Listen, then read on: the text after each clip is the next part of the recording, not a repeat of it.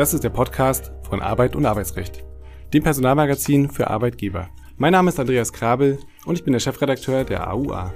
In der Reihe Kurz gefragt sprechen wir regelmäßig mit Dr. Jan Tibor Lellay. Er ist Fachanwalt für Arbeitsrecht und Partner bei Buse in Frankfurt. Er berät seit vielen Jahren Unternehmen umfassend im Arbeitsrecht von A wie Abmahnung bis Z wie Zeugnis. Seinen Schwerpunkt hat er im Betriebsverfassungs- und Tarifrecht. Haben Sie schon einmal eines unserer Online-Seminare besucht? Schauen Sie sich unsere große Vielfalt unter www.arbeit- und-arbeitsrecht.de an. Weitere Informationen finden Sie in der Folgenbeschreibung. Herzlich willkommen, lieber Herr Dr. Lellay, zu einer weiteren Folge Kurz gefragt. Heute sprechen wir über den Verstoß gegen die Clean Desk Policy und möglicherweise ähm, der gerechtfertigten oder ungerechtfertigten Kündigung im Anschluss. In einem Urteil des LAG Sachsen vom 7. April 2022 ordnet das Gericht ein Nichtabsperren des Schreibtisches durch einen Mitarbeiter als Verletzung der Hauptleistungspflicht aus dem Arbeitsverhältnis ein. Diese Nichtbeachtung einer Arbeitsanweisung zum Datenschutz im Rahmen des Direktionsrechts wiege so schwer, dass die Beendigung des Arbeitsverhältnisses gerechtfertigt sein kann. Lieber Dr. Lellay, welche Gemengelage, welcher Sachverhalt lag diesem Fall eigentlich zugrunde? Der Sachverhalt in dem Sinne wäre meiner Meinung nach vor ein paar Jahren äh, noch äh, ganz exotisch gewesen, denn im Kern ging es ja um eine Clean Desk Policy, auch CDP genannt, also die Vorgabe einer Arbeitgeberin, dass man keine zumindest vertraulichen oder geheimhaltungsbedürftigen Unterlagen auf dem Schreibtisch liegen lassen darf, dass man im Rechner runterfahren muss nach Arbeitsende oder Bildschirmschoner einschalten muss, Dinge wegschließen muss. Ähm, das war natürlich in Unternehmen, die schon immer mit Vertraulichkeit zu tun hatten, äh, gang und gäbe. Aber so weit, wie das heute ist, ist es, glaube ich, noch nicht verbreitet gewesen, denn überall da, wo man ja jetzt zum Beispiel so Shared Desk Konzepte umsetzt, da braucht man ja auch eine Clean Desk Policy. Und hier hatte also in diesem Kündigungsfall die Arbeitnehmerin ähm, dagegen verstoßen. Das Ganze spielte so in der Finanzdienstleistungsbranche eine Kreditsachbearbeiterin, die mehrmals solche Unterlagen hatte offen rumliegen lassen. Da war sie dann auch schon ein paar Mal abgemahnt worden. Naja, und dann kam es zum großen Knall und man legte ihr die Kündigung auf den Tisch, weil man das so nicht mehr weiter hinnehmen wollte. Und wie hat das LAG Sachsen nun entschieden? Ja, das LAG hat äh, anders als noch die Vorinstanz interessanterweise äh, ganz ähm, positiv für das Unternehmen, also hier für diesen äh, diese Bank oder diese Bausparkasse entschieden und gesagt, ja, das reicht, das ist ein ähm, Kündigungsgrund, der rechtfertigt die ordentliche, wohlgemerkt die ordentliche verhaltensbedingte Kündigung. Das ist ähm, für, aus Sicht des LAG auch deswegen klar, weil es da auch schon Abmahnungen gab, ähm, aber auch aufgrund dieser Clean Desk Policy, wo man nämlich ganz nachvollziehbar diese ähm, Vorgaben ähm, auch dann spezifiziert hatte und gesagt hatte, was da passieren sollte. Zum Beispiel auch so eine Ausführung in der Clean Desk Policy, man dürfte also keine Klebelzettel mit den Passwörtern am Monitor platzieren am Arbeitsplatz Platz. Das fand ich total lebensnah. Das sieht man ja auch immer wieder. Ja, und das LAG äh, Sachsen sagte dann, das reicht uns aus. Ähm, die äh, Kollegin darf deswegen verhaltensbedingt gekündigt werden, war vorher abgemahnt. Und deswegen sehen wir mit der Kündigung auch gar keine Schwierigkeiten. Und in dem Fall steckt ja einiges drin. Was sind denn hier die Kernprobleme und sind die Argumente des Gerichts insofern nachvollziehbar? Wie schwerwiegend sind Datenschutzverstöße und welche Rolle spielt die Verhältnismäßigkeitsprüfung?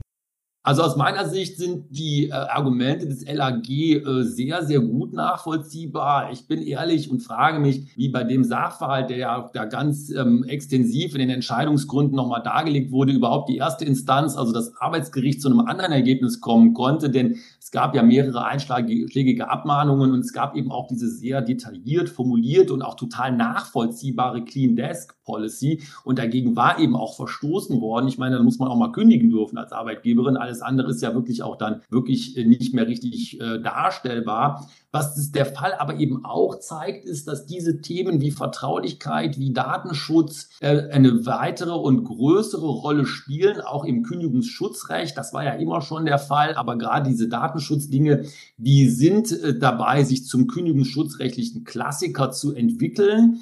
Und ich denke auch, was die Verhältnismäßigkeitsprüfung anbelangt, sehr nachvollziehbar die Entscheidung. Da wägt man auch nochmal ab, wie sind die persönlichen Verhältnisse hier der betroffenen Mitarbeiterin, Unterhaltspflichten, aber eben dann diese vielen Abmahnungen, die es gab und diese konsequenten Verstöße, die da immer wieder begangen wurden. Also insgesamt aus meiner Sicht eine sehr gut nachvollziehbar und rund begründete Entscheidung. Das Gericht hat ja hier unterschieden zwischen den Haupt- und den Nebenleistungspflichten. Ähm, worin besteht dieser Unterschied und wann und warum ist das wichtig? Ja, ganz interessanter Punkt in der Entscheidung äh, Haupt- und Nebenleistungspflichten im Arbeitsverhältnis. Auch ja, ein Klassiker. Die Hauptleistungspflichten sind äh, Arbeit äh, gegen Entgelt, nicht? Also das Erfüllen der Arbeitsleistung und dafür wird man dann bezahlt und umgekehrt ja auch äh, ohne Arbeit kein Entgelt. Aber dann gibt es ja, und das haben wir hier im Podcast ja mehrere Male auch schon ähm, aus meiner Sicht sehr gut besprochen, neben Pflichten, die auch wichtig sind für das Arbeitsverhältnis, zum Beispiel sowas wie Geheimhaltungspflicht, zum Beispiel sowas wie Schadenabwendungspflicht, Loyalitätspflicht und diese ganzen Dinge. Und ähm, man hat manchmal so das Gefühl, dass das Kündigungsschutzrechtlich so etwas ähm, abstufend bewertet wird, ne? dass vielleicht Verletzung von Nebenpflichten nicht so eine große Rolle spielt, kündigungsschutzrechtlich. Da sagt das LAG Sachsen, nein, das ist eben hier nicht so, das ist genauso ähm, zu bewerten und sagt übrigens auch, dass das Einhalten dieser Clean Desk Policy überhaupt eine arbeitnehmerseitige Hauptleistungspflicht gewesen wäre. Das heißt also, auf diese Unterscheidung kam es dann hier gar nicht an. Die ist aber schon wichtig, weil man sagt, sagen kann, naja, es ist eben nicht das Gleiche, wenn gegen eine Hauptleistungspflicht oder gegen eine Nebenleistungspflicht verstoßen wird. Und da wir gerade dabei sind, würde ich gerne die Gelegenheit nutzen und nochmal über die Abmahnung sprechen. Wie geht man bei einer Abmahnung eines Mitarbeiters Schritt für Schritt, vielleicht in aller Kürze vor? Die Abmahnung, äh, auch ein Klassiker, die bewegt sich ja immer in dem berühmten Dreieck äh, von der Rügefunktion, der Dokumentationsfunktion und der Warenfunktion, nicht? Also Rügefunktion, die Vertragspflichtverletzung wird gerügt, du hast was falsch gemacht, Dokumentation, das dokumentieren wir auch, wir lassen dir das zukommen und Warnfunktionen, Arbeitnehmerin oder Arbeitnehmer, du wirst gewarnt. Das ist die gelbe Karte im Arbeitsverhältnis. Wenn das nochmal vorkommt, musst du mit einer Kündigung rechnen. Und diese Dinge, die müssen sich immer in der Abmahnung wiederfinden. Das ist ganz wichtig. Ähm, wenn man da einen Punkt davon ähm, nicht richtig ähm, besetzt oder falsch formuliert, dann ist die Abmahnung höchstwahrscheinlich unwirksam. Und dementsprechend ist dieser Dreiklang äh, auch das kleine einmal eins der rechtmäßigen und erfolgreichen Abmahnung. Und handelt es sich dabei immer um eine Voraussetzung für die verhaltensbedingte Kündigung? Ja, die Antwort auf die Frage ist, es ist äh, fast immer, es ist äh, die Fälle, wo es nicht so ist, wo also die Abmahnung nicht die Voraussetzung zur verhaltensbedingten Kündigung ist. Das sind die Ausnahmefälle, das sind nämlich die Fälle, wo man sagt, die Vertragspflichtverletzung ist so schwerwiegend, dass es an sich klar sein muss. Also hier hat die Warnfunktion gar keine richtige Funktion mehr. Also was soll man denn doch da warnen? Denn die Vertragspflichtverletzung war eben so, so schwerwiegend. Das Arbeitsverhältnis musste beendet werden. Das sind aber Ausnahmen. Maßnahmen. Nicht? Man muss sich da, gerade wenn man in der Personalarbeit mit diesen Fällen befasst ist, immer sehr genau überlegen, ist das ein solcher Fall? Im Zweifel ist es ein solcher Fall nicht. Die Gerichte sind sehr, sehr zurückhaltend, die Fälle anzuerkennen, wo verhaltensbedingt gekündigt werden darf, ohne vorher abgemahnt zu haben. Also einschlägig abgemahnt zu haben. Und ähm, in welchem Zusammenhang stehen dann dabei die Ermahnung und die Rüge? Könnte das möglicherweise reichen? Die Ermahnung und die Rüge unterscheiden sich jetzt gerade in den formalen Voraussetzungen von der Abmahnung, weil dadurch, dass die keine gelbe Karte sind im Arbeitsverhältnis, also diese Warnfunktion vor allen Dingen nicht haben. Es wird also eben nicht darauf hingewiesen, dass das Arbeitsverhältnis gefährdet wäre im Wiederholungsfall ähm, oder dass man hier mit einer Kündigung zu rechnen hat. Das sind also Vorstufen der Abmahnung. Manchmal habe ich auch das Gefühl, es ist ein bisschen ähm, aus der Mode gekommen, mit den Ermahnungen und den Rügen zu arbeiten. Manchmal sieht man auch noch, Typischerweise ist das ja auch Teil von Personalgesprächen, von Kritikgesprächen, wo man das Ganze auch gut einbauen kann. Wichtig für die Praxis eben immer, es ist nicht eine Abmahnung und damit eben auch keine Kündigungsvorbereitung, wenn man sich über eine Ermahnung oder eine Rüge unterhält. Ja, vermutlich gibt's dann auch ein Beweisproblem, denn am Ende wird strittig sein, ob es eine Ermahnung oder eine Rüge überhaupt gab. Welche Mitbestimmungsrechte müssen dann zu welchem Zeitpunkt eingehalten werden? Ja, die Abmahnung als solche ist erstmal nicht mitbestimmungspflichtig, da hat der Betriebsrat nichts zu sagen. Es gibt andere Konstellationen im öffentlichen Dienst. Aber in der Privatwirtschaft ist es regelmäßig so, dass Abmahnungen erteilt werden äh, können, ohne dass der Betriebsrat einzubinden ähm, ist. Bei der Kündigung ist es dann natürlich anders. Da ist der Paragraph 102 Betriebsverfassungsgesetz ja einschlägig. Bei einer ordentlichen ähm, Kündigung und auch einer außerordentlichen Kündigung muss vorher der Betriebsrat angehört werden. Da muss dem zum Beispiel natürlich auch gesagt werden, ob schon vorher mal abgemahnt worden ist. Aber die Abmahnung als solche ist nicht mitbestimmungspflichtig, die Kündigung dann eben schon, also im Sinne von einer Anhörung nach 102 Betriebsverfassungsgesetz.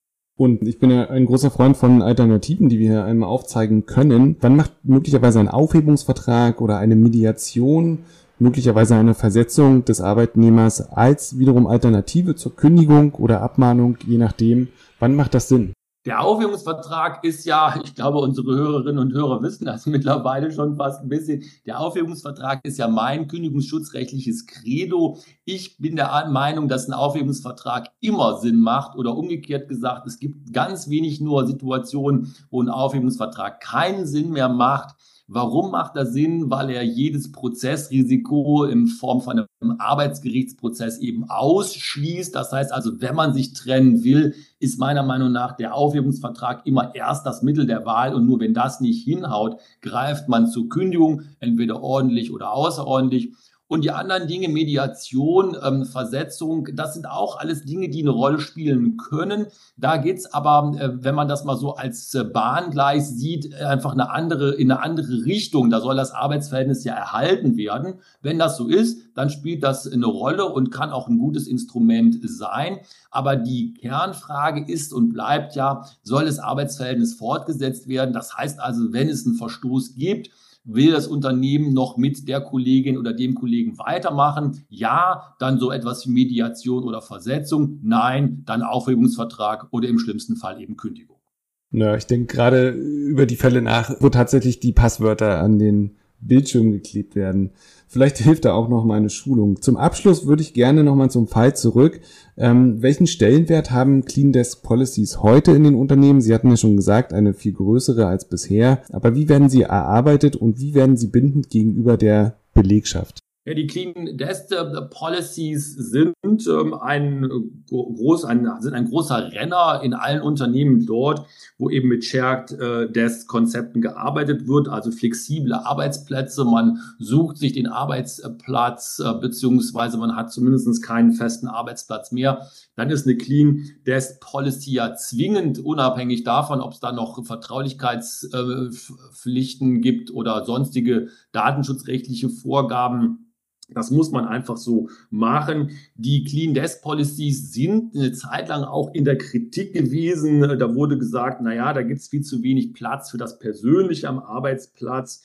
Ähm, da wurde manchmal sogar gesagt, das sei eine Form der Umerziehung, nicht? Die Leute, die sollten zur Sauberkeit erzogen werden, weil wenn man ja jeden Tag den Arbeitsplatz aufräumen muss, dann ist man vielleicht ein bisschen reinlicher, als man überhaupt möchte. Ich weiß gar nicht, ob man so weit gehen ähm, muss, aber auf jeden Fall haben sie in vielen gerade modern geführten Unternehmen einen hohen Stellenwert und werden typischerweise, und das ist meiner Meinung nach auch der gute Weg in Form von Betriebsvereinbarungen umgesetzt, denn dann kommt man genau dahin, was Sie gerade sagten, Herr Krabbel, dass es bindend wird gegenüber der Belegschaft äh, als Betriebsvereinbarung. Die gilt ja unmittelbar und zwingend. Sonst muss man es halt in den Arbeitsvertrag reinschreiben und die Leute müssen es zum Bestandteil ihres Arbeitsverhältnisses machen. Aber da ist meiner Meinung nach die Betriebsvereinbarung das Mittel der Wahl, um auch den Betriebsrat entsprechend mit seinen Mitbestimmungsrechten abzuholen.